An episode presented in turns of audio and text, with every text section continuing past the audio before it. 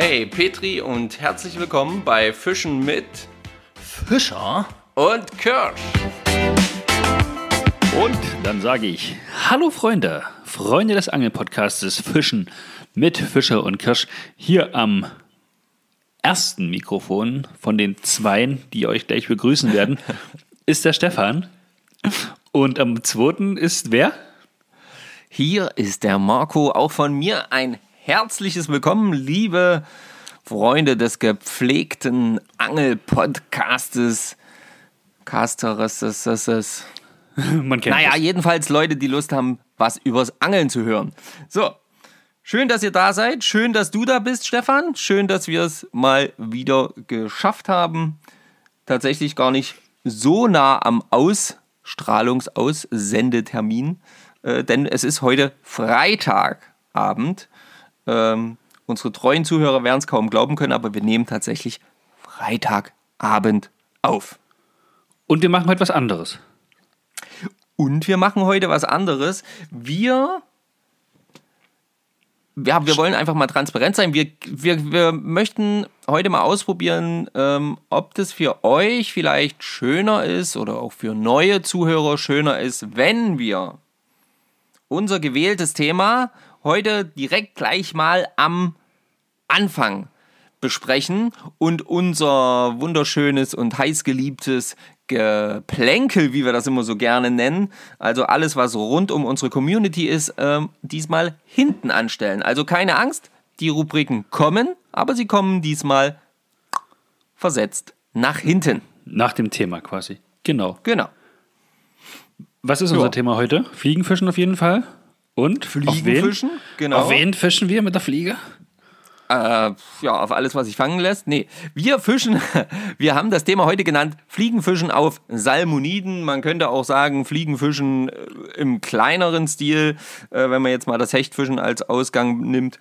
Ähm, ja, es soll einfach darum gehen, äh, ja, wie ist so eine Fliegenroute aufgebaut oder wie kann so eine Fliegenroute aufgebaut sein, wenn ich eben auf Salmoniden wie Forelle, Esche, äh, Saiblinge oder ähnliches gehe oder auch, ja, wenn diese Fische vielleicht bei euch nicht vorhanden sind, zum Beispiel auf schöne Döbel oder Weißfisch, kann man alles auch dann damit befischen. Richtig? Genau, das war die, die Herangehensweise. Richtig. Und wir bauen wieder eine äh, Route zusammen mit Rolle, Schnüre, Vorfach und verschiedenen Ködern und erzählen euch da sicherlich ein bisschen darüber, was es alles für Möglichkeiten gibt, was wir selber benutzen, warum wir Genau. das benutzen, was vielleicht sinnvoll ist, an welcher Stelle. Und ja, letzten Endes testen müsst ihr das so oder so alles für euch selbst. Und das sind dann nur unsere Erfahrungen. Genau, deswegen korrekt. muss man auch ganz klar sagen, das sagen wir ja eigentlich jedes Mal, ähm, wir können da gar nicht so den Wert in Anführungsstrichen auf Vollständigkeit legen, weil wir ja selber auch noch gar nicht so Experten im Fliegenfischen sind, sondern wir haben es einfach für uns entdeckt. Wir mögen es beide sehr, sehr gern mittlerweile. Äh, ich betreibe es fast ausschließlich äh, mittlerweile und ähm, aber wir, wir müssen da selber noch ganz, ganz viel lernen. Und ähm, deswegen geben wir euch nur einen Einblick darin, wie wir damit angefangen haben, was wir haben und äh, was wir schon lernen durften. Und wenn ihr da noch Ergänzungen habt, dann freuen wir uns wie Bolle, wenn ihr die uns mitteilt und damit auch quasi allen anderen der Community einfach auch ähm, mitteilt und teilhaben lasst und ähm, ja, wir da quasi alle noch was von lernen können. Sehr schön. So, Marco. Ähm, Stefan. Ich sag mal so, dein ganzes Angelzeug ist weg. Es ist verschwunden, Bist du wahnsinnig? Warte wie mal, von Zauberhand. Und jetzt kommt eine kleine Fee und sagt: Ach, Marco, du bist so ein treuer Angelfreund gewesen. Du darfst dir einmal ein komplettes Fliegenfischer-Set zusammenbauen, so wie du das möchtest. Ja. Was baust du dir? Weil ich so zusammenbauen darf, wie ich möchte, okay. Aber nur eins halt. Das ist ja schon schade. Naja, es geht ja jetzt äh, Fliegenfischen auf Salmoniden. Ne? Und Ja. die möchtest du fangen. Da wirst du ja sicherlich keine 9er oder 10er äh, Route dir auswählen. Nee. Denke ich jetzt einfach mal. Nee, auf jeden Fall nicht. Dafür ähm, würde Also glaub ich, stellvertretend ist das natürlich für alle die, die vielleicht überlegen, das auch mal auszuprobieren und dann vor der großen Frage stehen, was kaufen? Dreier, Vierer, Fünfer, Sechser, Siebener Route. Ähm, wo ist was gut? Neun Fuß, zehn Fuß, acht Fuß. Ja, Genau. Letzten Endes geht es ja genau darum. Und bei der Route, ich fange einfach mal an. Also ob das jetzt ein Wunsch der Fee ist, aber ich sage jetzt einfach mal so. Äh, die erfüllt nur, das wäre dein Wunsch. ja, ich meine jetzt, ob das jetzt äh, äh, unbedingt über eine Fee erfüllt werden muss oder nicht, das ist jetzt erstmal dahingestellt. Aber ich habe angefangen ähm, und würde, glaube ich, auch wieder so beginnen, äh, mir eine Sechserroute zu kaufen. Das heißt, in der äh, Routenklasse 6 und eine 9 Fuß Länge, damit habe ich wirklich die äh, besten Erfahrungen gemacht. Ähm, Gerade auch am Anfang. Ich habe da wirklich mit einer 6er angefangen und 9 Fuß und hab, bin da wunderbar mit zurechtgekommen.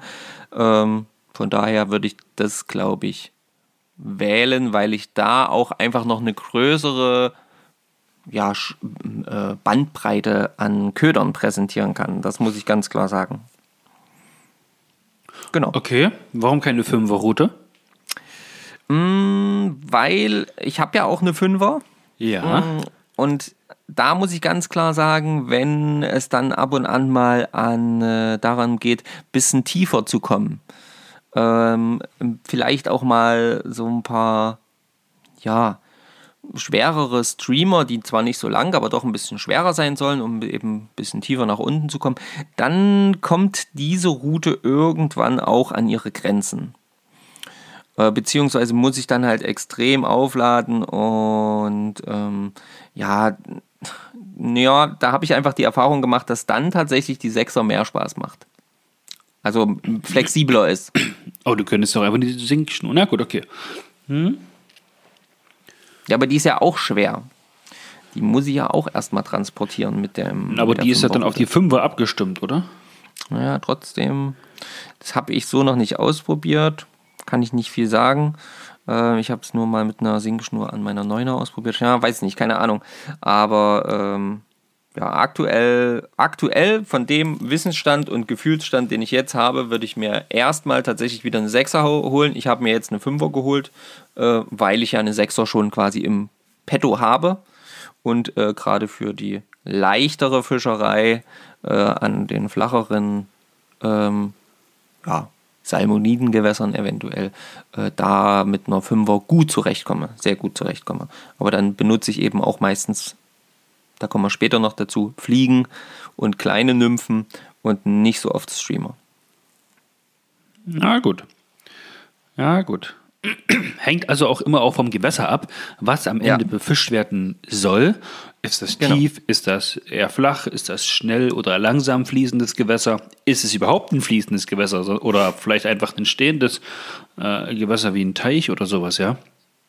Genau, das kann ja auch alles sein. Und ähm, ich glaube einfach für diejenigen unter euch, die jetzt wirklich sagen, ich will mal Fliegenfischen ausprobieren, ähm, hat man einfach das Größte abgedeckt mit einer Sechser. Und was hast du dir damals geholt, beziehungsweise was hast du im Schrank? Ja, also ich habe mich ja tatsächlich auch beraten lassen. Und da ist es auch eine Sechserroute geworden, ja. Genau. Mit der ich heute ja Tag ein, Tag aus, wenn ich am Wasser bin, auch noch ganz normal alles befische. Ja, auch unsere Bellyboot-Tour haben wir auch mit der, mit, also habe hab ich auch mit der Route gemacht. Ne? Eine andere Schnur drauf, eine Sinkschnur drauf. Aber ansonsten ging das vorwärts. Genau. Wobei ich aber muss sagen muss, eventuell würde ich, würd ich mich mit einer Fünferroute fast ein bisschen wohler fühlen, weil die einfach noch ein bisschen filigraner ist und na, aber das ist, das ist wahrscheinlich zur Geschmackssache einfach nur. Ja, sie ist filigraner und ich, ich fische tatsächlich auch meine Fünferroute am meisten. Das gebe ich ja zu. Aber für den Anfang, also als ich angefangen habe mit Fliegenfischen, ähm, muss ich ehrlich sagen, kam ich mit der Sechserroute wunderbar zurecht. Und es fing dann erst an, dass ich gemerkt habe, okay, ich möchte ein bisschen noch was Feineres, was Filigraneres, so wie es vielleicht jetzt gerade bei dir auch vom Gefühl her ist. Das ist tatsächlich erst gekommen, als ich dann eben angefangen habe, in den Salmoniden Gewässern, ähm, gerade auch mit Trockenfliege zum Beispiel zu fischen. Da ähm, ist dann natürlich das feine, filigranere tatsächlich in meinen Augen und von meinem Gefühl her dann eben wieder schöner. Und ähm, aber äh, am Anfang, um überhaupt erst mal reinzukommen, habe ich zum Beispiel damals, äh, ohne jetzt äh, speziell Werbung machen zu wollen, äh, nenne ich es trotzdem mal, ich habe mir quasi so ein Shakespeare-Kombi-Paket geholt. Ähm, und äh, da war eben auch wieder Rolle und Route und ähm, Schnur und ähm, ja, alles dabei. Und das hat mich tatsächlich wahnsinnig günstige 89 Euro damals gekostet. Boah, krass. Das ist wirklich günstig. Ja. Und äh, da konnte ich quasi damals nicht widerstehen. Und das hat dann dazu geführt, dass ich jetzt heute quasi ja, schon mal drei verschiedene Fliegenrouten in meinem Petto habe. Ich meine, wir muss jetzt noch dazu sagen, Leute, versteht uns nicht falsch, ja? Also, man kann mit einer Fünfer und einer Sechser kann man auf, auf alles fischen. Man kann damit Nymphen fischen, man kann damit ja. äh, Trockenfliegen fischen, Nassfliegen fischen, auch kleinere Streamer fischen. Das ist, darum geht es gar nicht. Für den Anfang eine Fünfer oder eine Sechser Route, definitiv. Also, das ist so ja. meine Empfehlung. Ein bisschen filigraner die Fünfer, je nachdem, ein bisschen, ein bisschen flaches Gewässer.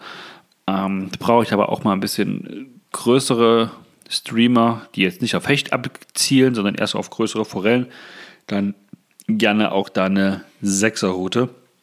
Und genau. das, was wir jetzt hier besprechen, das ist dann tatsächlich eher so dieses. Ja, das geht dann, dann schon ins Feintuning. Genau, weil wenn ich mir ja. überlege, als wir da mit, mit unserem Freund Dominik aus Erfurt da in, in den Bächen da rumgesprungen sind und ich glaube, da ist die Sechser einfach zu mächtig gewesen, ne? oder da ist sie zu mächtig. Da brauchst du so, ja, Vierer, Fünfer Route, so irgendwas, um das wirklich so schön, elegant, leicht, leicht händisch auf dem Wasser ablegen und so präsentieren zu können. Ja. Ich meine, ich sag mal so, ein Profi kann das sicherlich auch mit einer Siener-Route alles. Wir halt nicht. wir wir brauchen ein feineres Gerät, um da feiner abzulegen. genau. Und deswegen, also eine 5er oder 6er Route, seid ihr super beraten. 9 Fuß oder 10 Fuß müsst ihr einfach auch so ein bisschen wählen, was, was, was, was so um das Gewässer herum ist. Und auch hier die Empfehlung ganz klar, ähm, irgendwo, wenn es möglich ist, hingehen, in die Hand nehmen. Fühlen. Kann ich immer nur kann die immer nur empfehlen. Also wirklich mal die Route fühlen, wie die sich anfühlt. Das ist immer so ein klares Ding. So, so. und da sind wir nämlich, warte, da muss ich noch kurz was mit, mit, mit reinhauen. Wir haben ja, ja bei uns auch noch die kleine Saale. Das ist, müsst ihr euch vorstellen, so ein zwei, stellenweise auch vielleicht drei oder vier Meter breites, breiter Seitenarm von unserer Hauptsaale, ne? also die, die kleine Saale, so ein Nebenarm. Und mhm. da ist auch teilweise gut Fisch drin. Aber das ist sehr überwachsen mit ja, verschiedensten Bäumen und Gräsern am Rand und so. Und da bin ich zum Beispiel mit der Sechserroute, da komme ich richtig schlecht klar. Und da hätte ich Lust auf zum Beispiel so eine Dreierroute, mhm. die man ja dann fast nur ausschließlich fürs Nymphenfischen benutzt. Habe ich noch nicht ausprobiert hört sich für mich aber sinnvoll an, auch mit einem nicht, nicht ganz, also keinen neuen Fuß, sondern ein bisschen, bisschen kürzer. Ähm, ja, habe ich noch nicht probiert. Will ich mir jetzt zum Beispiel auch nicht einfach nur blind kaufen. Außerdem befische ich die kleine Saale auch, glaube ich, viel zu, viel zu selten, um, um das zu rechtfertigen vor mir selbst, um meiner Geldbörse, um mein Konto. Aber es würde mich ja wirklich reizen, einfach mal eine Dreierroute zu nehmen und da mal einen, einen Tag da durchs Unterholz zu klettern und da mal ein bisschen zu schauen. Wenn von euch jemand Erfahrung mit einer Dreierroute hat, lasst es mich mal bitte wissen. Das, da würde ich mich gerne mal mit euch ein bisschen austauschen. Mhm. Ja, ansonsten muss ich sagen, ich habe die Fünfer von dir schon geworfen, meine Sechser habe ich selber und von deinem Schwager Stefan, die Siebener habe ich jetzt auch geworfen. Ja. Ähm, ja, da macht mir die, die Fünfer tatsächlich am meisten Spaß auf jeden Fall. In unseren Was? Gewässern und ja, in der ja, Vorstellung ja. halt auch die Flüsse in, in Thüringen oder so. Ja. Das ist natürlich auch so ein, äh, vom, vom Gefühl her, ja, ist natürlich auch geil. Ähm, ich finde, man merkt schon nochmal einen Unterschied vom Feeling, also wenn der Fisch am Band ist, vom Feeling von der Fünfer zur Sechser Route. Also Definitiv. Das, äh, ne, also da, das merkst du schon nochmal ein bisschen anders. Da fühlt sich auch ein kleinerer Fisch durchaus mal schon spannend an. Ähm, durfte ich auch heute äh, wieder erleben, aber dazu vielleicht später mehr. Und Ja, das weiß ich auch noch nicht. Das musst du mir nachher erzählen. Genau. Und deswegen würde ich sagen, äh, ja, damit erstmal zu der Route abgeschlossen. Außer der Stefan hat noch weitere Wünsche. Also ich würde mir auch eine Dreier kaufen. Aber dann kauf dir eine Dreier, dann leih ich die mir die mal aus. Na genau, am Arsch. Nein, aber Ich aktuell jetzt- sind, ich sind würde einfach jetzt noch paar andere Sachen dran. Den, den, den Step von der Sechser würde ich zum Beispiel auf die Vierer machen. Okay. Ich glaube, da kann man noch, da kann man noch richtig schön die Trockenfliegen da in diesen kleinen Flüsschen äh, werfen und ist nicht ganz so hoffnungslos. Oh, boah, ich weiß es nicht. Aber trotzdem auch noch. Ja, schwierig. Schwierig. Das wird wohl ein Besuch irgendwann wieder im Angelgeschäft und da muss ich mich beraten lassen. Genau, das werden wir auch machen. äh, bei äh, der Rolle, um jetzt einfach mal einen Schritt weiter zu gehen, ähm, habe ich gar nicht großartig was aussuchen müssen, weil ich ja, wie gesagt, am Anfang äh, mir direkt ein Gesamtpaket gekauft habe, ein, ein Komplettpaket. Ähm, und äh, gerade jetzt bei den kleineren Fischen äh, ist die Rolle noch mehr, und das haben wir beim Hechtfischen schon gesagt, aber da ist die Rolle noch mehr einfach nur ja, Design-Element. Schnurhalter. Ne? Also einfach nur dafür da, dass das Ganze gehalten wird. Klar, wenn so eine große Forelle mal einsteigt, dann zieht dir das, die dir das sicherlich auch mal ins Becken, ähm, was quasi die Schnur unter der Flugschnur ist. Aber im Großen und Ganzen geht es darum, dass die Bremse muss vielleicht ein bisschen ordentlich funktionieren, wenn überhaupt. Und ansonsten ist das ein Schnurhalter. Und da muss man einfach so ein bisschen aufs Gleichgewicht achten, dass die Rute gut ausgeglichen ist, dass man nicht irgendwie einen schweren Arm bekommt, weil sie vorne überkippt oder hinten überkippt. Das ist ein bisschen vielleicht zu beachten. Aber ansonsten hätte ich da jetzt gar nicht so großartige, großartig noch was zur Rolle zu sagen. Ah, Stefan. Es vielleicht. gibt ein bisschen größere Rollen, ein bisschen kleinere Rollen, auch wieder passend zur Route. Ja. Und das Routengewicht und ansonsten, ja, hast du eigentlich schon alles gesagt. Also, es hatte auch niemand was in die Kommentare bei der letzten Folge dazu geschrieben zum Thema Rolle. Ja. Es ist tatsächlich einfach nur ein schönes Designelement an deiner Route. Ob die jetzt eine Special-Lackierung hat oder nicht. Aber in den wenigsten Fällen, zumindest die, die mir bekannt sind, hat die Rolle tatsächlich jetzt den Drill da äh, nicht eingeleitet, aber den Drill bestritten.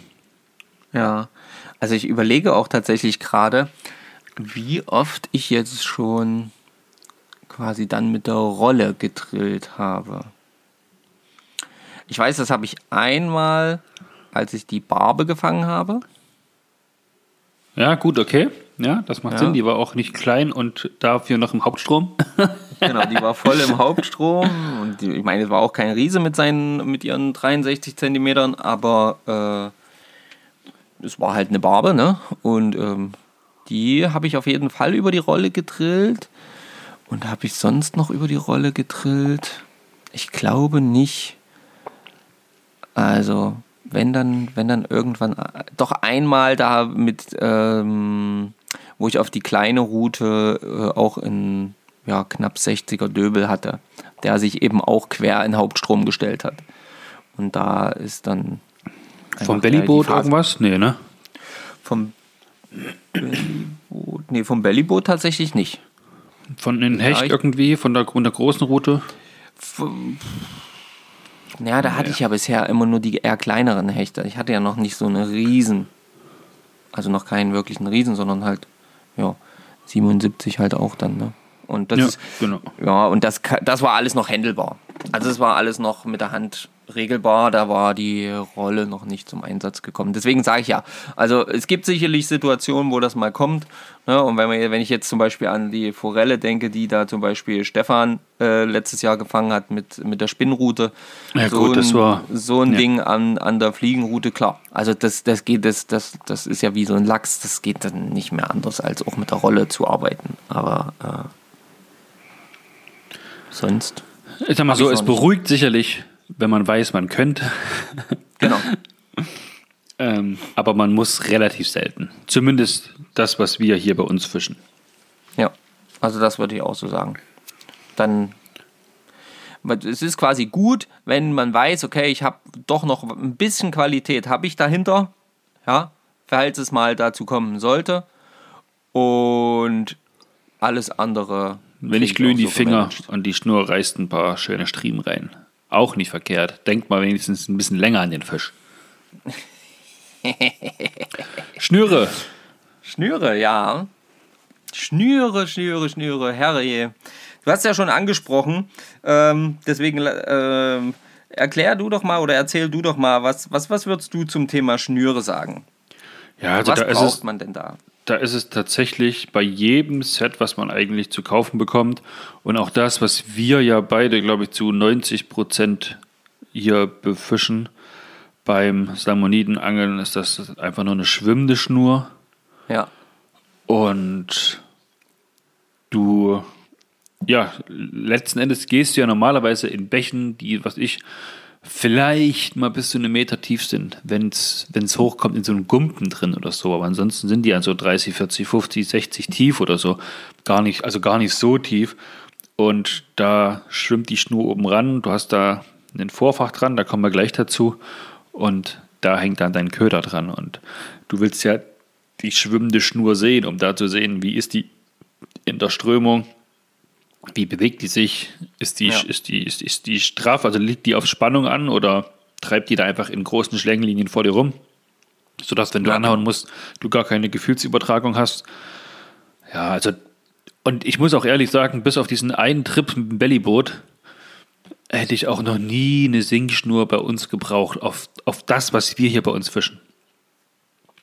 Es gibt sicherlich die Momente, ne, wenn du auf dem See mit einem Bellyboot halt fischst, wo du halt tiefer runterkommen musst, wo Ja, du halt genau. eine sinkende Schnur nehmen musst. Oder ich weiß nicht, wie das beim äh, Meerforellenfischen ist. Da ist es wahrscheinlich auch mit Sinkschnur, denke ich mal. Oh, nee, ich, ich- also Oh, was ich bin mir nicht so, sicher. Nee, was ich jetzt so gelesen habe, fischen die, außer, außer wenn es jetzt halt irgendwie wirklich äh, dolle trüb ist, ähm, fischen die auch eher an der Oberfläche, also mit einer, mit einer sch schwimmenden Schnur und äh, nehmen halt maximal, wenn sie ein bisschen runter wollen, äh, quasi noch mit, mit, mit, ähm, ja, mit einem. Tangstenkopf oder mit sonst irgendwas und oder ein Sinktipp noch mit dazu. Genau. Ja, gut. Also das, was ich gelesen habe, da gibt es natürlich auch wieder, ihr wisst es, es ist Angeln. Es gibt tausend Möglichkeiten, tausend Varianten, tausend Plätze, die alle vielleicht irgendwo anders befischt werden müssen, sollten, könnten. Aber wenn wir jetzt so von unseren Standard Mitteldeutschland Flüssen ausgehen, von dem, bei denen wir jetzt aktuell fischen, äh, gebe ich dir vollkommen recht. Eine Schwimmschnur, eine Floating, ähm, ist das, was, was, was, ja, was sag ich mal, 90% abdeckt, glaube ich. Und, ähm, und wie du es schon gesagt hast, äh, das, auf, das auf dem Bellyboot. Da haben wir alle mit einer Sinkschnur gefischt. Warum? Klar, weil die, äh, das Ding irgendwie 30 Meter tief war oder was.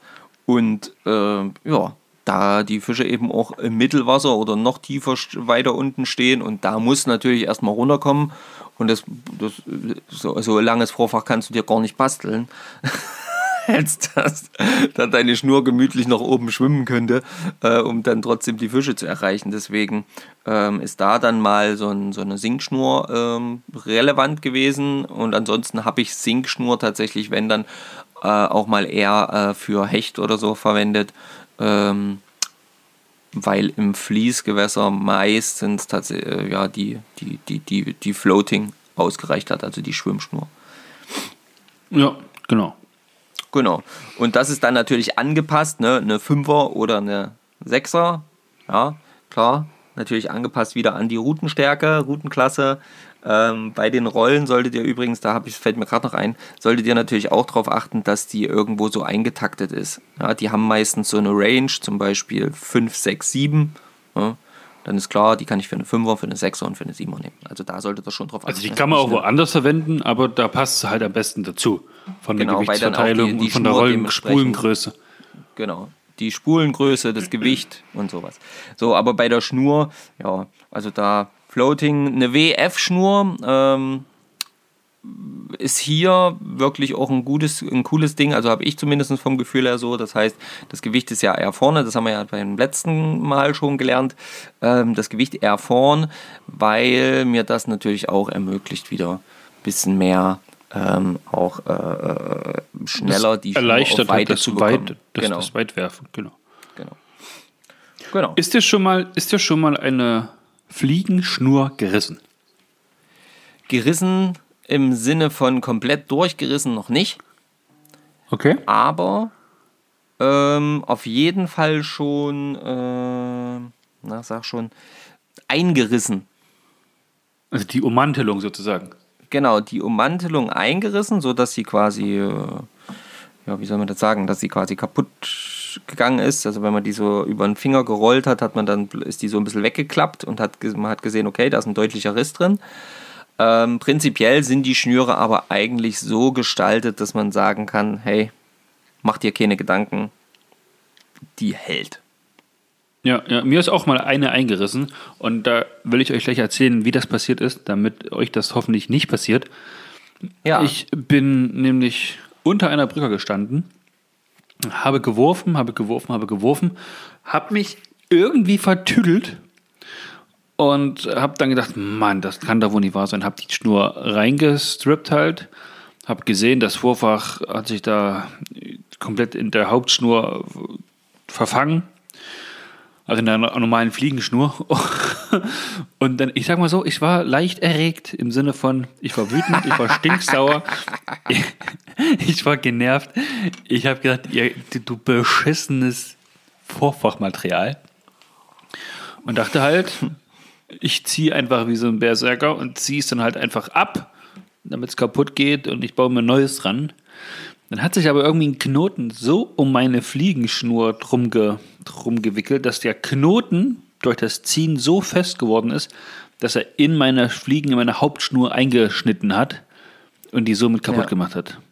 Ja, und jedes Mal, wenn ich es dann geworfen habe, hat man richtig in der Rute so ein Bumm, wenn diese diese Bruchstelle dann durch die Ringe, so pfum. Das war so ekelhaft, dass ich mir dann für 80 Euro eine neue Schnur gekauft habe. Und seitdem ich nicht mehr wie ein Berserker am Vorfach rumreiße, wenn es sich ja. mal wieder vertüdelt hat, sondern dann nehme ich meinen Clipser und klippe alles durch. Clip, clip, genau. klapp. Das ist auch auf jeden Fall sehr zu empfehlen, das so zu machen. Äh, ich weiß genau, was du meinst, egal wie nervig das ist. Also ihr solltet da niemals zu doll dran ziehen, vor allen Dingen bei leichten, schmalen, dünnen Vorfächern, wo man denkt, ah, das geht eh gleich kaputt. Mhm. Kann sein, aber es schneidet vorher ein. Und ähm, dann hat man nicht nur das Problem, dass eben dann also diese Ummantelung ähm, kaputt ist, sondern äh, bei einer Schwimmschnur eben auch dann das Problem, dass dann dort Wasser eindringt. Also sprich, die Schnur eher nicht mehr schwimmend ist.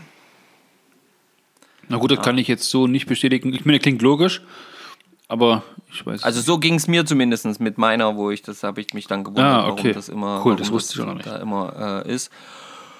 Und dann habe ich das festgestellt und dann habe ich das abgestellt. Das äh, kann man auch, man kann das, wenn das jetzt nur eine kleine Sache ist, äh, kann man entweder neu tüdeln vor, also wenn es jetzt relativ weit vorne äh, ist, kann man auch mal das ein bisschen neu machen. Ähm, man kann es äh, auch auf, mit, mit ganz, ganz feinem Kleber auch durchaus mal so ein bisschen zumachen. Das habe ich jetzt zum Beispiel bei meiner aktuellen Schwimmschnur gemacht. Ähm, und da war nur so ein kleineres, ganz, ganz weit vorne. Da habe ich das jetzt einfach so ein bisschen ange, äh, angetüdelt. Und es geht, es hält wunderbar. Ähm, und dann ist natürlich immer wichtig, auch gerade jetzt bei den, bei den Schwimmschnüren, ist natürlich auch regelmäßige Pflege wichtig ähm, dass man die halt einfach auch, äh, ja, mal so ein bisschen reinigt mit sanftem, leichtem Fitwasser, wirklich nicht zu viel Fit und äh, ein bisschen sauber macht oder äh, und, und, dann zum Beispiel neu fettet. Ja, oder so ein richtiges Pflegemittel halt, ne? was die genau, Schnur geschmeidig auch, äh, hält. Genau, ja. es gibt natürlich ähm, biologische Sachen, es gibt ähm, synthetische Sachen, das ist äh, immer Geschmackssache und, und, und das darf auch Der einfach sich entscheiden. Beim, beim Händler nachfragen, die wissen da genau. was da, äh, da könnt ihr auf jeden Fall gut, ähm, äh, äh, gut so ein bisschen auch dafür sorgen, dass eure Schnur lange hält und euch einfach lange erhalten bleibt, weil es ist ja nun mal, sag mal, das Arbeitsgerät neben der Route beim Fliegenfischen. Ja. Nächste Frage zum Thema Schnüre von mir an dich. Ja. Meine, du hast ja nun, äh, du schwörst ja auf deine pinke Flugschnur. Ja, warum muss es bei dir immer eine pinke Flugschnur sein, Marco? Was? Ich habe doch gar keine pinke Flugschnur. Ich sehe doch bei dir ständig deine pinke Schnurklur. Du kannst es ruhig zugeben, Marco. Nein, Spielt die Farbe pink bei dir? Ich habe grün. Spielt die, ich spielt die Farbe bei dir eine Rolle? Nee, die Farbe spielt für mich tatsächlich gar nicht so eine große Rolle. Ich finde von der Optik her für mein Auge, für mein persönliches Auge tatsächlich äh, so, ein, so, ein, so ein Grünton immer, also so ein, so ein, so ein Neongrünton habe ich. Ähm, und dann habe ich noch eine weiße äh, äh, ähm, Schnur, eine weiße äh, Floating-Schnur ähm, bei meiner Sechser. Und äh, das finde ich, das finde ich persönlich einfach fürs Auge. Ich bin halt auch schon älter äh, und kann nicht so gut gucken. Da brauche ich irgendwas, was ins Auge sticht. Aber prinzipiell ist es, weiß ich gar nicht, ob das eine große Rolle spielt. Hm, weiß es nicht. Natürlich Ja, sieht der also- Fisch auch. Also ich muss, schon, ich muss nur sagen, für alle, die zuhören, Marco hat keine pinke Schnüre, aber es gibt sie auf jeden Fall. Pinke Schnüre, blaue Schnüre, grüne Schnüre, rote Schnüre. Es gibt es in allen Farben, glaube ich, oder? Ich hatte mal eine hellblaue, das ist die, die ich dann zerschnitten habe mit meinem Vorfach. Die war, die fand ich tatsächlich besser als, also von der, von der, vom Ich sehe sie, Ah, okay. als die, die neongrüne, die, also die ich jetzt habe, die so giftgrüne, die ich jetzt habe. Werfen Mhm. Okay, lässt sich warum? tatsächlich für mich diese grüne jetzt besser. Mhm. Aber gesehen habe ich diese hellblaue besser. Frag mich, keine Ahnung, ich kann es dir nicht sagen. Das war einfach, die fand Okay. ich, die war richtig gut. Die, hat, die habe ich deutlich besser gesehen als jetzt diese grüne. Die grüne sehe ich auch, ja, so ist es jetzt nicht. Aber ja. Vielleicht haben wir ja hier jemanden von unseren Zuhörern, der sich irgendwie so mit optischen Effekten und so ein Zeug auskennt. Äh, und der kann uns ja mal erklären, warum man eventuell eine blaue Schnur vielleicht besser sieht als äh, zum Beispiel so eine neongrüne. Ähm, ist auch so neon-ähnlich bei dir, ne? ja, genau. Ich glaube, wir haben sogar die gleiche. Ja, ja, Bin ich irgendwie mir so, ne? fast. Ja. Fast sicher, genau. Wir hat, ach genau, das hatten wir ja letztens mal gesehen. Also nur ganz ticken, ticken stärker ist deine bei Sechser und bei mir halt Fünfer, aber prinzipiell ist, glaube ich, dieselbe Schnur, ja. Ähm, dieselbe Marke auf jeden Fall. Ja, also, ähm, ach so, und dann gibt es, wenn wir jetzt mal noch auf Sinkschnüre kurz eingehen wollen, also wenn ihr tatsächlich jetzt quasi im stehenden Gewässer fischt, wo ihr vielleicht immer wieder runterkommen müsst, ja, dann habt ihr die Möglichkeit eben entweder für eure, Sink, äh, für eure äh, Floating äh, ein sogenanntes Sink-Tipp davor zu schalten. Ja, also etwas, was quasi das Ganze ähm, erstmal prinzipiell ein bisschen nach unten bringt oder eben eine Sink-Schnur, die es in verschiedenen Klassen gibt. Ähm, Sink 1, 2, 3, 4 etc. Da werde ich euch mal einen guten Artikel dazu verlinken von auch einem Hörer von uns. Und ähm, Genau, der hat auch schon bei der, bei der Hechtgeschichte da nämlich mit drauf geantwortet, dass er da mal einen guten Artikel geschrieben hat. Und das ist tatsächlich gut. Ich habe es nur vergessen gehabt, schon wieder, weil ich so viel lese. Äh, genau, und da könnt ihr nochmal genau nachschauen, was es damit alles auf sich hat und wofür ihr das eventuell verwenden könnt. So viel zum Thema Schnur. ja, sehr gut, sehr gut. Sehr, sehr gut. So, das Vorfach. aufschreiben. So. Vorfach, ja. Ja, also ich nutze dann, um an diese normale Flugschnur ein Vorfach dran zu machen, nutze ich anfangs immer so ein, so ein ich sag mal, konisches, so ein gezogenes Vorfach. Das fängt Ja. irgendwas bei 40 Millimetern, glaube ich, an von der Stärke und ist dann auf seine fast drei 0,40er. Meter. 0,40, genau. ja das ist 0,40, ja nicht 0, 40 0,45 keine Millimeter, das ist ja 4 Zentimeter. Ja, entschuldigt. Die Hörer wissen auf jeden Fall, was gemeint ist. Ja, alles gut. Und also es geht von 0,40 los und verjüngt sich dann auf drei Meter Länge am Ende auf oh, 0,15, 0,14, sowas in, der, in der Dicke. Und das äh, fische ich halt so lange, bis mir dann das Stückchen Vorfach, was ich dann durchs neue Anbinden von Fliegen immer wieder kürzer wird. Und dann irgendwann viel zu dick ist und dann binde ich da mit normalen Clinchknoten einfach so ein Pizzenbauerring, das ist so ein ganz, ganz kleiner Metallring einfach nur dran. Und an diesem Metallring binde ich dann meine gewünschte Vorfachstärke.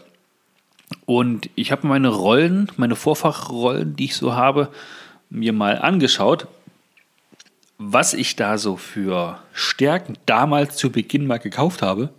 Mhm. Und das sind, natürlich, das sind tatsächlich äh, 18er, 20er und 22er, also 0, ja. Mhm. Und das war damals am Anfang ganz normal und eine ganz normale Stärke, bis wir halt dann unseren Ausflug in Erfurt hatten.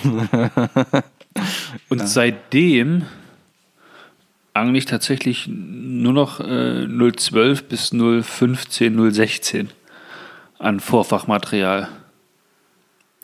Und bin da sehr zufrieden mit. Ja. Ja, das kommt halt auch dann da äh, sicherlich auch drauf an, wie klar ist das Wasser, äh, mit was für Fischen ist zu rechnen und ähm, was für Köder will ich verwenden.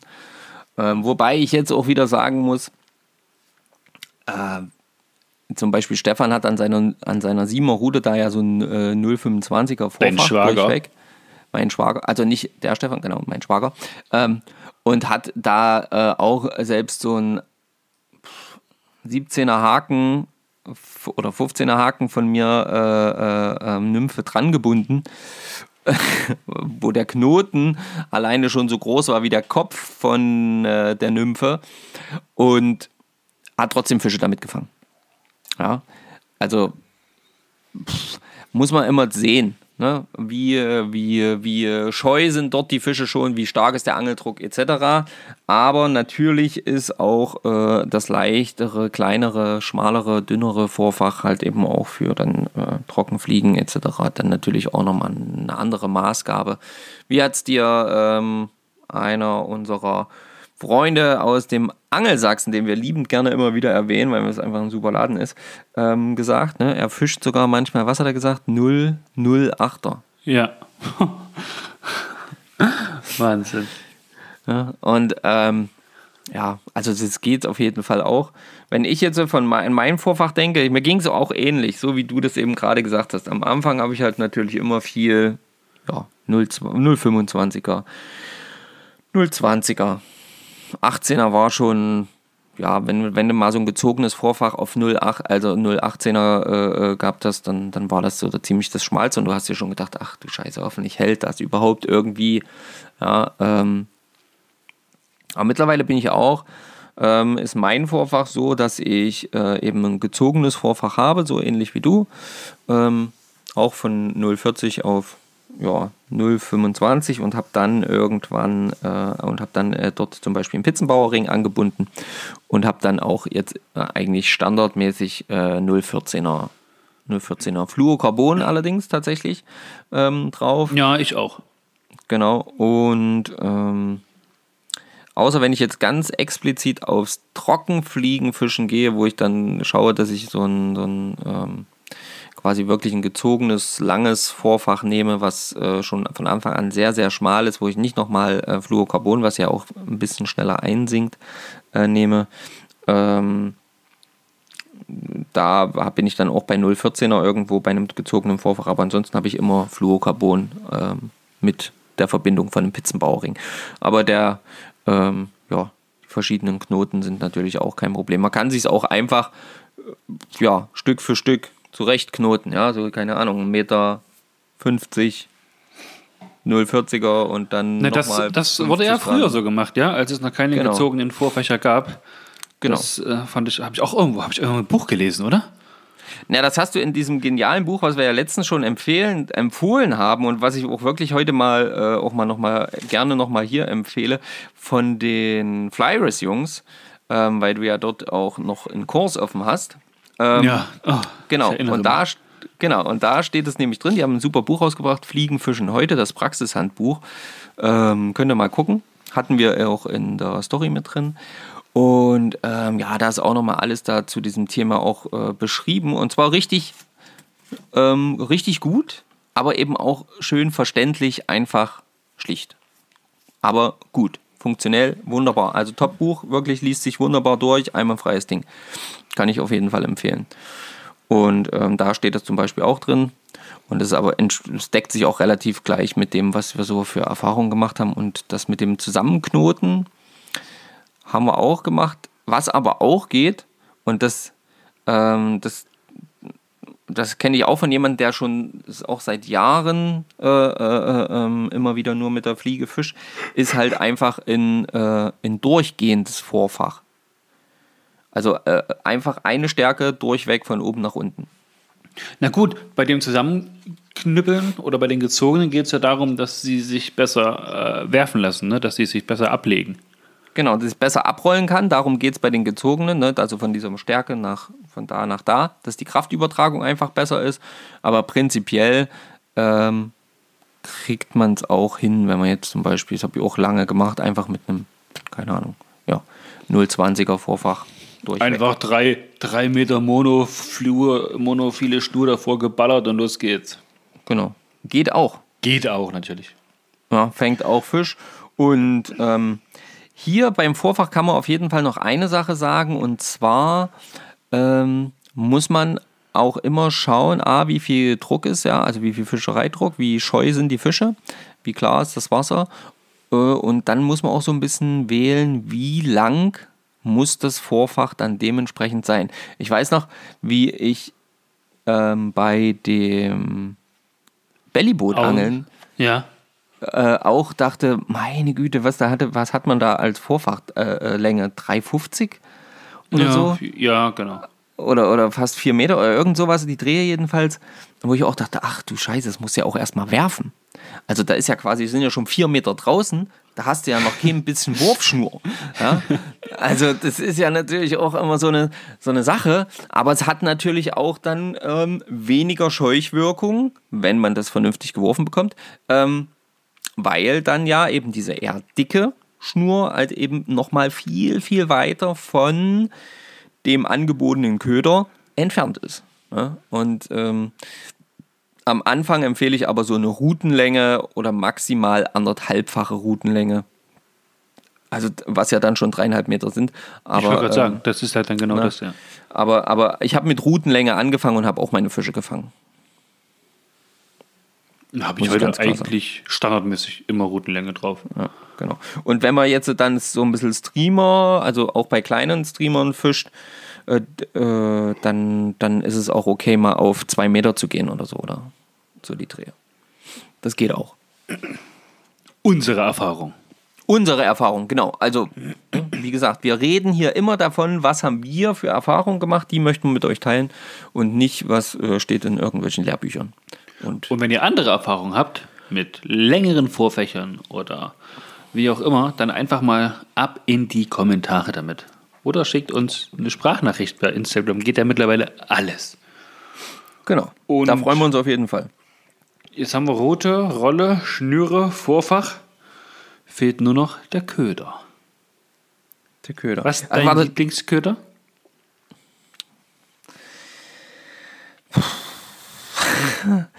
Ehrlich, eigentlich Mini-Streamer. Ja, das hätte ich jetzt auch gesagt. Äh, wenn mich jemand gefragt hätte, was du am liebsten fischst, weil das, das hast du so gut wie immer dran. Also jetzt halt gerade nicht, weil nicht erlaubt, aber ähm, prinzipiell Mini-Streamer. Also aber, wirklich. Aber wäre es erlaubt, hättest du es dran? Hätte ich es dran, auf jeden Fall, 100 Pro. das auf jeden Fall, weil das, äh, das macht mir tatsächlich am meisten Spaß. Eine, äh, mir fällt gerade noch nur ganz kurz was ein. Es empfiehlt sich beim Vorfach übrigens immer auch ruhig mal zwei, drei verschiedene Vorfächer immer mitzuhaben. Ja? Also wenn man mal was anpassen will, wenn man nur mal so. Thema ähm, ist verheddert sich und man zieht dran. Genau, zum Beispiel. Oder man muss mal äh, Schnipp, von Trockenflieger auf, auf, auf, auf, auf äh, Nymphe oder auf Streamer wechseln, ja dann kann man da auch mal ein bisschen variieren. So, ähm, aber äh, zum Thema Köder. Äh, mein Lieblingsköder sind auf jeden Fall Mini-Streamer. Das bedeutet also keine, die müssen keine 5 cm lang sein, sondern 3, 3, vielleicht 4, aber das war es dann meistens auch schon. Und ähm, ja, relativ schlicht gebunden. Ich binde ja mittlerweile meine Streamer alle selber.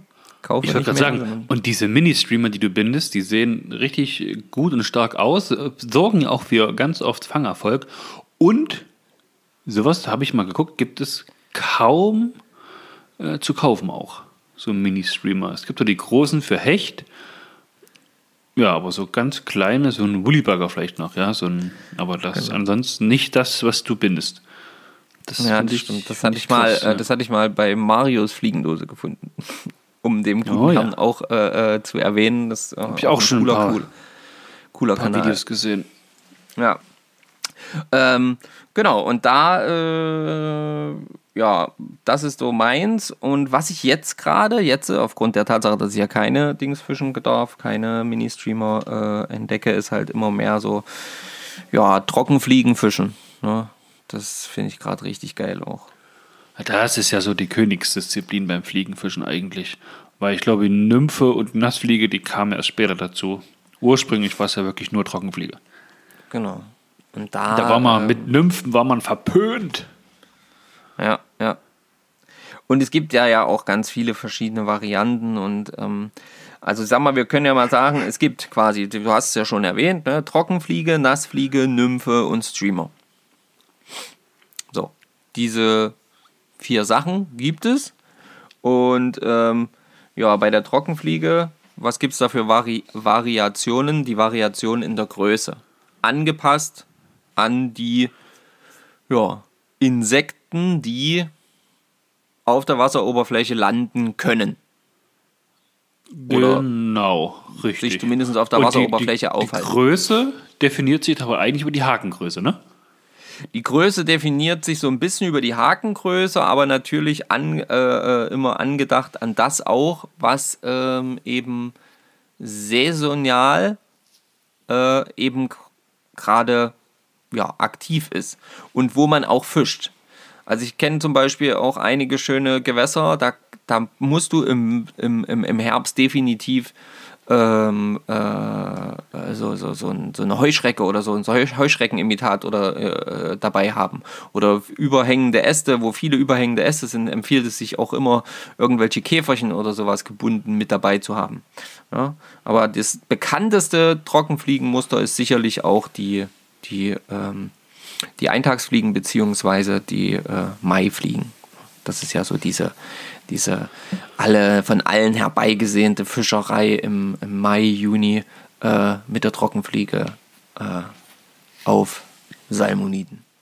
Naja, weil man dann die Aktion vom Fisch auch sieht. Man sieht, wann der drauf geht. Man sieht seinen Köder da oben schwimmen. Und dann geht fumm. Und dann ist die Freude einfach groß. Bei so einer Nymphe siehst du halt nicht, was da am Grund gerade los ist. Oder bei so einer Nassfliege. Und da muss ich zum Beispiel sagen, Nassfliege habe ich noch nie was mitgefangen. Ähm, es liegt sicherlich auch daran, dass ich es wenig probiert habe. Ja, Aber da habe ich doch das schlechteste Gefühl irgendwie. Nymphe, jo, geht. Trockenfliege habe ich das beste Gefühl. Und ja, Nassfliege ist so, ist so total, ne, ne, ne. also ich habe auch bisher die wenigsten Fische definitiv mit der Nassfliege gefangen, was aber auch dem geschuldet ist, wie du, ähnlich wie du das jetzt sagst, ich habe die Nassfliege auch einfach so gut wie nie gefischt. Also ich fische die ganz selten einfach, weil ich mal, habe das mal ein bisschen probiert, aber trocken oder Nymphe oder eben Mini-Streamer, also oder Streamer halt als solches. Ne? Und ähm, ja, Nassfliege imitiert ja zum Beispiel äh, ähm, auch mehr quasi ein ertrunkenes Insekt. Na, Oder schlüpfende Insekten. Oder, oder, oder ein schlüpfendes, ja, Nymphe zur Wasseroberflächen Flächen vorkämpfendes Insekt. Genau, sowas in diese Richtung. Ähm, das, ist, das wird da imitiert. Und ähm, ja, bei der Nymphe gibt es ja auch wieder total verschiedene Varianten. Von richtig schwer, heißt am Boden entlang tuckernd, zu unbeschwert, die dann quasi, ja, wie du es gerade auch schon beschrieben hast, ein aufsteigendes Insekt imitiert. Ja, und Also da auf jeden. Fall Grüße an alle unsere ja, Kameraden der EFA, Ja. die uns ja mehr oder weniger gezeigt haben, dass man auch mit ganz, ganz kleinen Nymphen, die man überhaupt, also Leute, ohne Mist. Hört euch die Folge einfach nur an. Ich habe mir, hab mir damals ganz zu Beginn so fertig gebundene äh, Trockenfliegen, Nassfliegen, Nymphen gekauft und die waren ja relativ, die waren klein, aber zu dem, wie ich heute mit Nymphen fische, waren die doppelt und dreifach so groß. Mittlerweile, je kleiner, desto größer ist der Erfolg, was zu fangen, habe ich irgendwie das Gefühl. Ganz unscheinbar, ganz simpel gebunden, ganz oh, unglaublich. Ja, ich glaube, ich habe jetzt, ich habe eher so das Gefühl oder das, das, die Erfahrung jetzt gemacht über die, die, die Zeit jetzt hinweg, dass es ganz stark auch davon abhängig ist, wie warm bzw. kalt ist es, also was für eine Temperatur haben wir, was für ein, ja, was welche Insekten steigen. Das ist ja das Besondere beim Fliegenfischen, dass wir halt eben so ein bisschen uns auch mit dem Futter oder mit dem Köder noch mehr auseinandersetzen müssen. Hm, äh, äh, sprich, äh, du hast ja auch zum Beispiel die Etymologie des Fliegenfischens gekauft, ähm, um ja. eben noch genauer dort hineinzuschauen, welche Insekten sind da eigentlich gerade äh, im und am Wasser äh, als Futtertiere unterwegs. Und äh, ja, da gibt es halt in allen Größen und Varianten. Ne? Jetzt aktuell kalteres Wasser noch, die, die, die ersten Nymphen äh, äh oder die Nymphen an sich sind alle gerade, die Tiere sind alle gerade eher klein und da fängt man natürlich mit den Kleinen. Und ich hätte auch, ich muss ja ganz ehrlich recht geben, ich hätte niemals, wenn ich mich nicht vorher informiert hätte und nicht vorher gefragt hätte, hätte ich niemals solche Nymphen dran gemacht. Niemals. Hätte ich mir immer, hätte ich immer gesagt, es ist doch viel zu klein, was soll ich damit fangen? Also, hallo? Bist du noch da? Ja, hallo, hallo, ich Gut, bin hier, okay. natürlich. es war gerade so still, Leute, ihr habt das ja nicht mitgekriegt. Nee, aber, ich habe ähm, hab zugehört. Genau, also das hätte ich so nie dran gemacht, aber jetzt mittlerweile mache ich das eben auch. Ähm, habe da auch heute wirklich wieder mit so einem ja, 18er Haken gefischt und äh, auch gut Fisch gefangen damit. Also super, funktioniert wunderbar. Ähm, gibt es, wie gesagt, mit verschiedenen Gewichtsklassen und imitieren halt irgendwelche Fische, äh, äh, irgendwelche Insekten, die im Wasser leben und ihre Entwicklungsstadien im Wasser durchleben. Und ähm, ja, die gibt es halt eine ganze Menge. Gibt es äh, Steinfliegen und, und, und, und, und Köcherfliegen und Eintagsfliegen und ja, hast du nicht gesehen. Ähm, die da halt einfach rumdümpeln und verschiedene Stadien durchleben und die werden dann mit solchen Nymphen eben imitiert und ähm, eben auch sehr, sehr gerne von den Fischen gefressen. Und Streamer, was imitieren Streamer, Stefan? Kleine Futterfische. Kleine Futterfische, genau. Oder große Futterfische. Große Futterfische. Oder verletzte ja Futterfische. Verletzte Futterfische.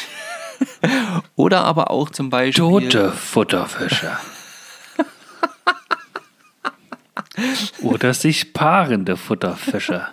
Abgelenkte Futterfische, fressende Futterfische, verträumte Futterfische, verrückte Futterfische.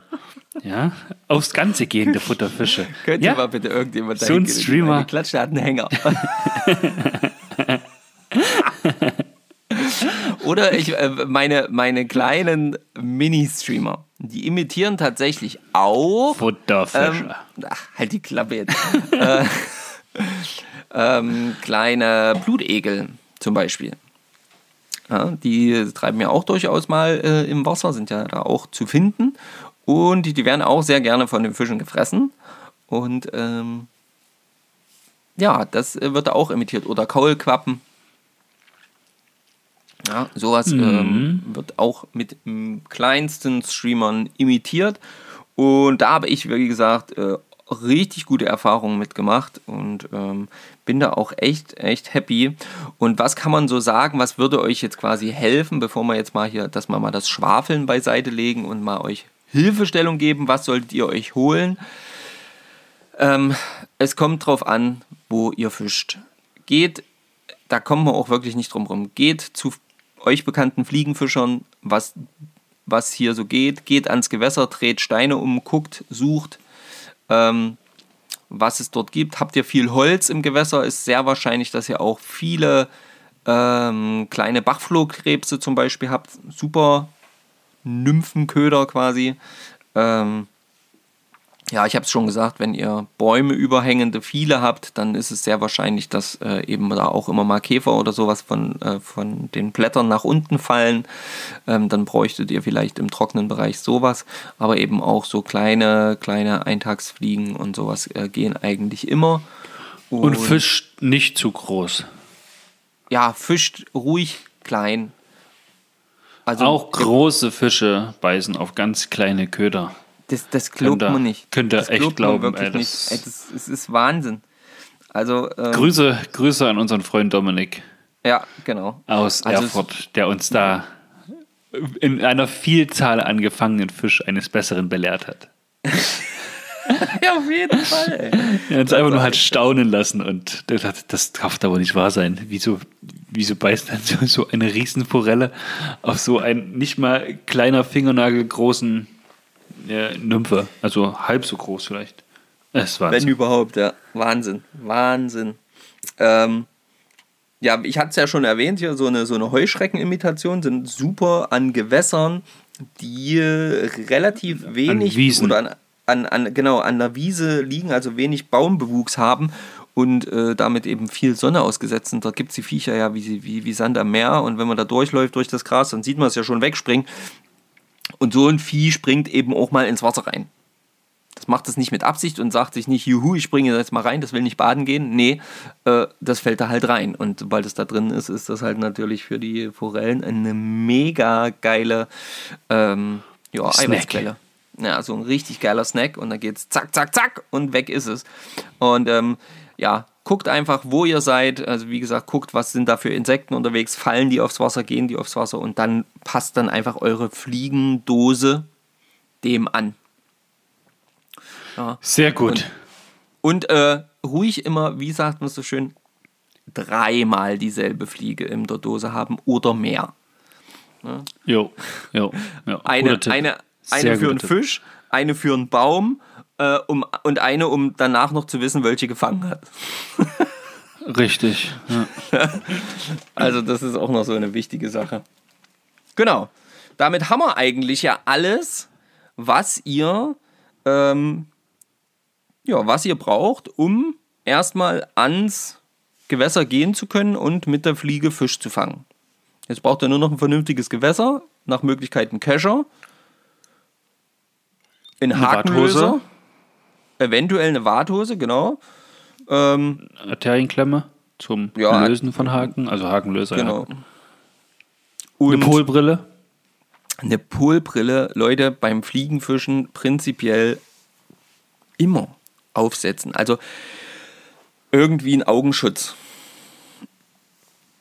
Also finde ich, ja, muss, muss sein. Im Sommer auf jeden Fall noch ähm, Sonnenmilch und ein, ein Kopfbedeckung. Ja, ja, ja, das auf jeden Fall auch zu empfehlen. Wenn man mit UV, manchen Leuten fischen geht, dann äh, ist auch ein Helm zu empfehlen, wenn man zu nah dran ist. Dann donnert man sich auch mal so eine, so eine Nymphe, volles Ballett von Schädel. Ähm, und ähm, eine Sache kann, möchte ich noch empfehlen, die, die könnten sich aber meiner Meinung nach alle Fischer, Angler zulegen ähm, nämlich ähm, so ein, so ein Schnur, also so ein Restschnuraufnahme-Ding. Äh, ähm, wie heißt das? Bei, wie, wie heißt das Ding? Monomaster. Monomaster, genau, aber es gibt da mittlerweile, also das ist glaube ich nur die Marke Monomaster, aber äh, äh, könnt ihr mal googeln. Aber da gibt es zig Dinger dazu. Also es ist quasi wie so eine kleine Bürste und da kann man quasi so Restschnur immer reinfädeln, aufleiern und wenn man dann irgendwann mal daheim ist und es nicht ständig vergisst, so wie ich, ähm, dann das auch mal einfach über der gelben Tonne zum Beispiel leer machen. Und ähm, dann liegt es nicht, diese kleinen Schnipsel und so, liegt es dann nicht irgendwo am Gewässer rum und irgendein Fisch oder Vogel oder irgendwas frisst es, sondern es ist weg ja, damit man das Gewässer sauber verlassen. Das finde ich einfach, fände ich noch cool, ähm, weil das einfach eine schöne Sache ist. Ja, Clipser hat man schon beim letzten Mal gesagt. Sowas wie so ein Nagelclipser reicht da vollkommen zu. Das ist eine coole Sache, da kann man relativ schnell arbeiten. Wenn ihr mit Trockenfliegen arbeitet, dann empfiehlt es sich auch oh, ein, ja. ein, ein Öl oder ich habe zum Beispiel Entenbürzelfett. Ähm, quasi, so dass man dann die, die, die Flügel, die Hecheln ähm, der, der, der Trockenfliege so ganz, ganz sanft einfetten kann. Äh, ähm, vielleicht sogar auch so Teile der Schnur, dass die ein bisschen oben schwimmt, damit man, ähm, ja, damit es halt einfach länger oben bleibt und nicht so schnell vom Wasser durchfeuchtet wird und dementsprechend schnell untergeht. Ja, das ist auf jeden Fall noch ähm, das, was zu empfehlen ist. Ich glaube, jetzt haben wir alles. Kescher hat man schon gesagt, weiß ich nicht. Ja. Naja, die ganzen Fischereipapiere und sowas, das ist ja. Genau, das ist ja klar, klar. das müsste er, das müsste er äh, sowieso immer dabei haben. Ja. Gut. Und alle Spezialdinge, und da möchte ich auch nochmal drauf eingehen, äh, äh, ähm, äh, ganz kurz, alle Spezialdinge, äh, die es noch so beim Fliegenfischen gibt, ja, sind eben Spezialdinge. Und wir wollen jetzt nur, wollten jetzt nur mal so einen Einblick geben auf die Grundsachen.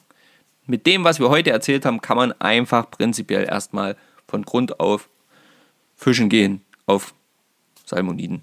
Ja. Und, ähm, und immer dran denken, Übung macht den Meister. Beim Fliegenfischen ist das ja, bewahrheitet noch dreimal relevanter als äh, alles ja. andere, ja. So, ich habe dann so ein paar Rubriken. Du hast da so ein paar Rubriken? Ich wusste gar nicht, dass wir sowas haben. Das ist mir ganz neu. Ja, nämlich, ähm, weißt du es noch? Weißt du es noch, Marco? Was wir letzte nee, Woche ich hab gefragt ja haben. gesagt, ich weiß es nicht mehr. ja, natürlich weiß ich es noch. Ja. Ähm, ich habe es nämlich aufgeschrieben. Deswegen weiß ich es noch. Aus einem anderen Grund wüsste ich es nicht mehr. Also muss ich die Fragen, die wir letzte Woche gestellt haben, gar nicht vorlesen. Du weißt, du, du könntest das jetzt auch nochmal fragen. Nein. Ah. Du musst sie vorlesen. Okay, wir haben eine Frage gestellt, also von zwei. Und die erste lautete: Welche Fische haben zehn Barteln? Und die richtige Antwort lautet: zehn Dorsche. Also die haben in Summe natürlich auch zehn Barteln, das stimmt. Aber wir meinten, welcher eine Fisch hat zehn Barteln. Da hat jemand, jemand frei interpretiert, was aber nicht schlimm ist. Wir haben, wir haben uns köstlich drüber amüsiert. War nicht gut. Ja, war super. Ja, gemeint war hier The One and Only, der Schlampeizgar. Der, der hat tatsächlich zehn Barteln. Sechs unten, vier oben. Summe 6, äh, Summe 10. Huh. Ja, das, ist, äh, das ist ja quasi der Vollbartfisch. Ja. So, das stimmt. ähm, gut, die zweite Frage, die wir gestellt haben. Welche Fische sind Frühjahrsleicher und Leichen in der Zeit von etwa März bis Mai? Und ja, wir sind ja mitten in der Zeit, das heißt, da müsst ihr nur darauf achten, wer hat jetzt gerade Schonzeit und Hauptvertreter sind da natürlich äh, Hecht, Zander und sowas wie Esche zum Beispiel. Mhm. Genau, das äh, waren dann auch schon die, die Fragen und die Antworten dazu und haben auch ein paar definitiv bei Instagram richtig kommentiert. Aber bevor wir da kurz die Kommentare durchgehen, ja. würde ich die neuen Frage, äh, die neuen, die neue Frage stellen. Ja, sehr gern. Beziehungsweise neue, neuen, die neue, neuen Fragen. Oh, die neuen Fragen. Sehr gut. Dann sind wir alle gespannt, was der Stefan hier für neue Fragen für uns alle parat hat. Ich kenne sie diesmal tatsächlich auch wieder nicht. Ich bin gespannt. Stefan, lege mal los, was du hier schon wieder zu wissen versuchst. Also es geht um das Thema Gesetzeskunde. Und ja, es ist mir bewusst, wir hätten die Frage vielleicht vor zwei, drei Wochen stellen können, wäre vielleicht sinnvoller gewesen, aber die tauchte nur einmal jetzt erst hier auf. Sorry. Nichtsdestotrotz könnt ihr euch das merken fürs nächste Jahr, wenn es soweit ist. Und zwar, ihr seid jetzt alle gespannt, was die Frage ist, ja? Pass auf. Pass auf. Also Marco weiß ja auch noch nicht. Ähm, was ist bei der Eisfischerei zu beachten? A. Die gehauenen Löcher sind deutlich sichtbar zu kennzeichnen. B. Eisfischerei darf nur auf Friedfische ausgeübt werden. Oder C. Eisfischerei ist generell unzulässig. Ja. Also, was ist bei der Eisfischerei zu beachten? Die gehauenen Löcher sind deutlich und sichtbar zu kennzeichnen. Eisfischerei darf nur auf Friedfische ausgeübt werden. Oder C. Eisfischerei ist generell unzulässig. Dann nächste Frage mit neuen. Nee, da gebe ich keine Antworten vor. das hätte ich jetzt fast falsch gemacht. Was ist beim Transport von lebenden Fischen zu beachten? Und ich gehe davon aus, die meinen den Transport vom Wasser nach Hause, um die Fische dann mal noch, sage ich mal, ja, in einem sauberen Wasser schwimmen zu lassen, damit die vielleicht nicht geschmacklich sich so dolle an, an den Grund und Algen erinnert. Ja, also was ist beim Transport von lebenden Fischen zu beachten? Okay. Schreibt es in die Kommentare. Das ist eine Oh, also, eine, Frage. also eine Antwort, eine Antwort kann ich schon mal vorlesen. Ich denke, das wisst ihr alle, dass das total lustig und quatschig ist. Ähm, eine Antwortmöglichkeit ist A. Fische sind während des Transports mehrmals zu füttern. Sehr gut. Ja, das äh, ist, glaube ich, richtig. Ähm, wichtig, äh, gut, vielleicht bei den Fragen gar nicht so wichtig, aber trotzdem möchte ich es kurz erwähnen. Wir sind hier in Sachsen-Anhalt.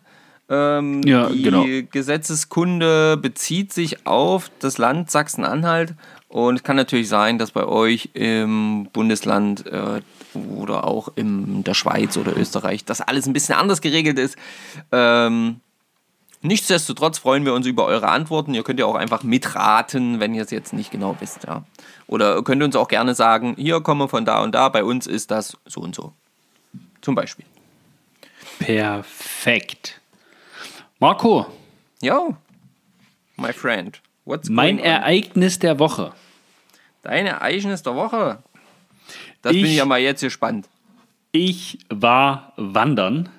Und zwar bin ich ins ca. 200 Kilometer entfernte Ilsenburg gefahren, um dort früh 7.30 Uhr mich auf den Weg auf den Brocken zu machen. Also schön im Harz. Und mein Weg auf den Brocken führte mich aber trotzdem so um die vier Kilometer ungefähr an einem so wunderschönen Flüsslein, Bächlein entlang, nämlich die Ilse. Marco, ich habe dir absichtlich am eigentlichen Wandertag keine Bilder mehr groß geschickt. Du hättest, ich habe dort, ich habe dort Spots entdeckt, ich habe dort Fische im Wasser gesehen. Äh, Ich, ich, ich wollte meine Wandersachen hinschmeißen und die Route auspacken. Also wirklich. Also, du hattest ja auch direkt nachgeguckt, als du gehört hast, wo ich bin und dass wir die mit unseren äh, Salmoniden Sachsen-Anhalt-Karten befischen dürfen. Und wenn wir Ja, nichts anderes hm. oder Salmo Harzkarte, wenn wir nichts anderes machen dieses Jahr, aber das müssen wir tun. Leute, also das Wasser ist so klar. Das ist ein Ambiente, das sind so schöne Becken, so klar. Ach, oh, ich, oh. Oh.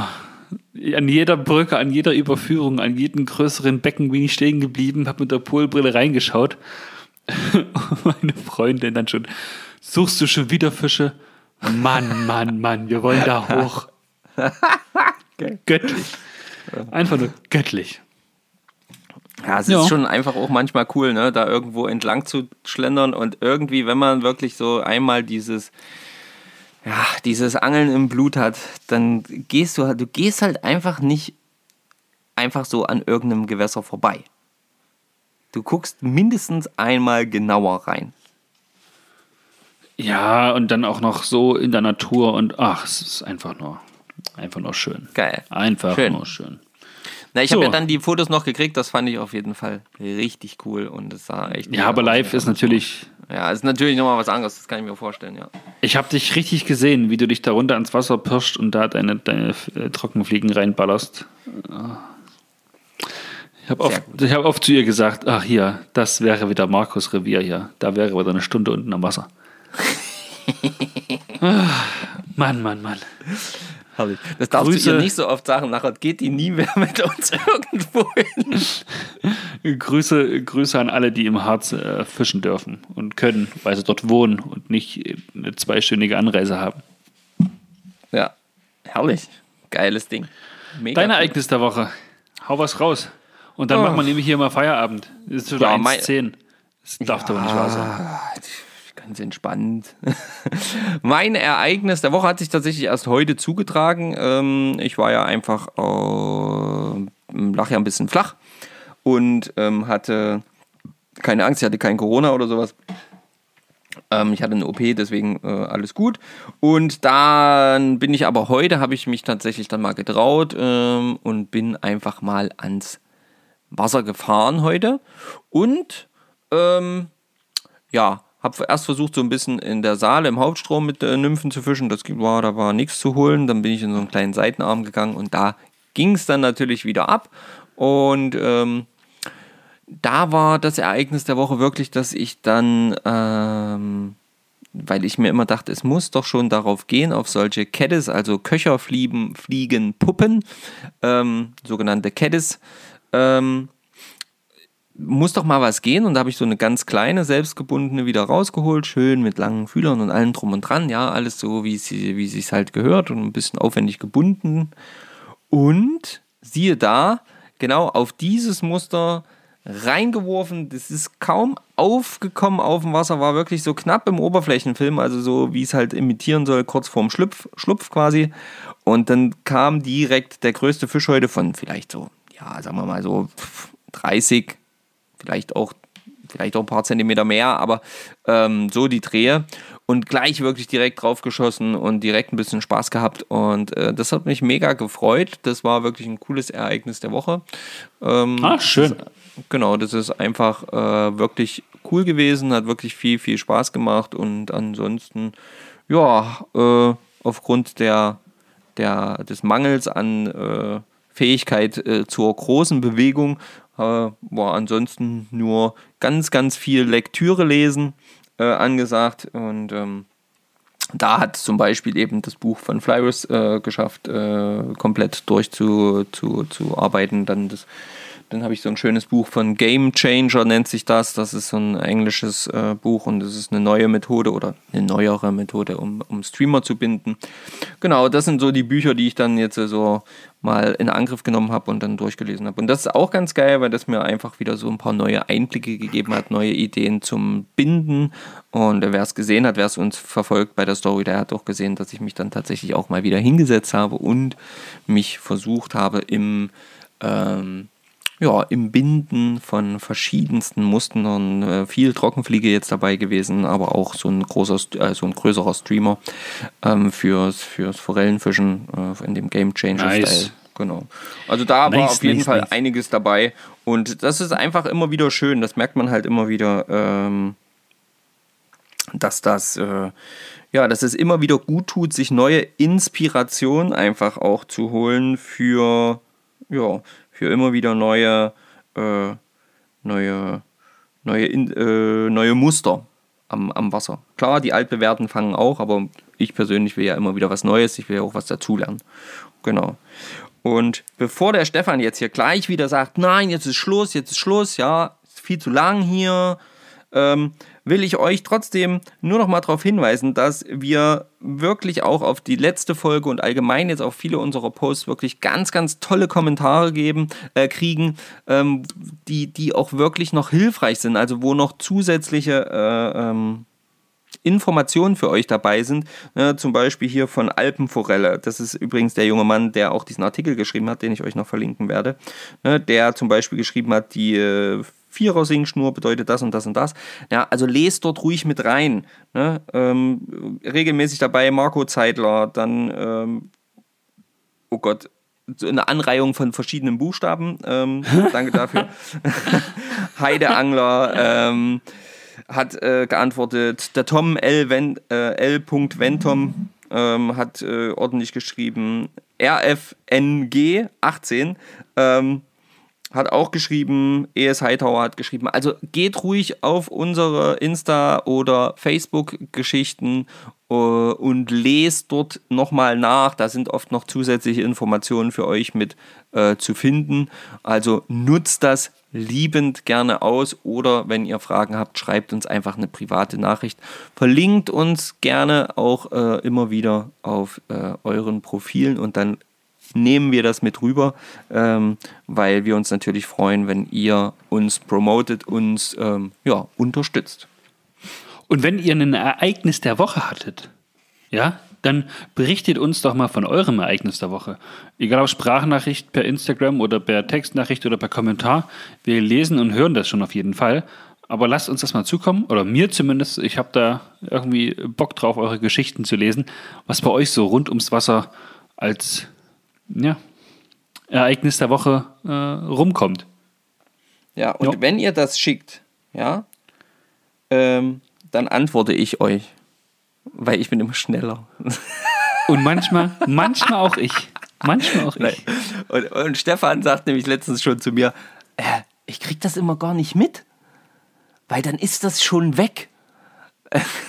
Ja, weil du das ja schon, ja, ich weiß, das ist, das ist immer dann ein bisschen seltsam, aber ähm, wir, wir, wir tauschen uns auf jeden Fall aus. Also ihr könnt äh, gerne direkt den einen oder den anderen anschreiben und wie gesagt, wir freuen uns riesig über alles, was ihr schreibt und jede Kommunikation mit euch, weil das muss man auch, äh, glaube ich, wirklich mal sagen. Also es hat sich hier wirklich eine echt geile Community entwickelt und äh, über die sind wir wirklich mega, mega dankbar und wir hoffen so sehr, also ich auf jeden Fall und ich denke Stefan auch so sehr darauf, dass wir irgendwann wirklich mal so ein Community-Treffen machen können, wo wir wirklich mal sagen, hey Leute, wenn ihr Bock habt, kommt her, lasst uns treffen, lasst uns gemeinsam fischen, gemeinsam einen coolen Abend oder Tag machen. Ähm, weil das wäre wirklich mal genial, euch alle mal persönlich irgendwie kennenzulernen. Ich sehe auch gerade hier, der, der Boris Gebhardt hat uns geschrieben, oder du hast mit ihm geschrieben, vor drei Tagen. Ja. Eine Sprachnachricht, die muss ich mir gleich noch anhören. Und deswegen, ich bin voll gespannt, ey. Deswegen verabschiede ich mich jetzt nämlich auch und ja. wünsche euch noch einen wunderschönen äh, Wochenstart, wenn ihr es direkt am Montag hört. Für uns steht jetzt das Wochenende bevor mit kalten Temperaturen. Hast du gesehen, Marco? Bäh. Ja, es geht runter. Jetzt gerade, äh, naja, nicht ganz so schön. Aber ja, ich habe am Wochenende eh keine Zeit. Ich muss Handwerkern. Handwerkern. Du musst so, Handwerkern, ja. Genau.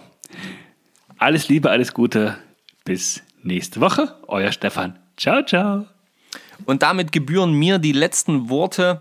Ähm, ja, es gibt nicht viel zu sagen. Danke, dass ihr uns hört. Äh, danke, dass ihr Kommentare hinterlasst. Danke, dass ihr uns liked, uns teilt, uns äh, einfach promotet. Das ist immer wieder gut, das habe ich schon gesagt. Und ähm, ich wünsche euch ein dickes Petri, falls ihr es schafft, ans Wasser zu kommen. Äh, Nochmal sei erwähnt, dass äh, der große Neid auf jeden Fall in die Richtung geht zu allen, die jetzt schon ähm, äh, mächtig auf Salmoniden fischen dürfen in ihren Gewässern. Ja, äh, mein Neid sei euch gewiss. Ähm, aber immer nur im positiven Sinne. Ich hoffe, dass ihr Fische fangt. Und in diesem Sinne, ähm, ja, macht's gut, habt viel Spaß und ähm, bis bald. Euer Marco. Ciao, ciao.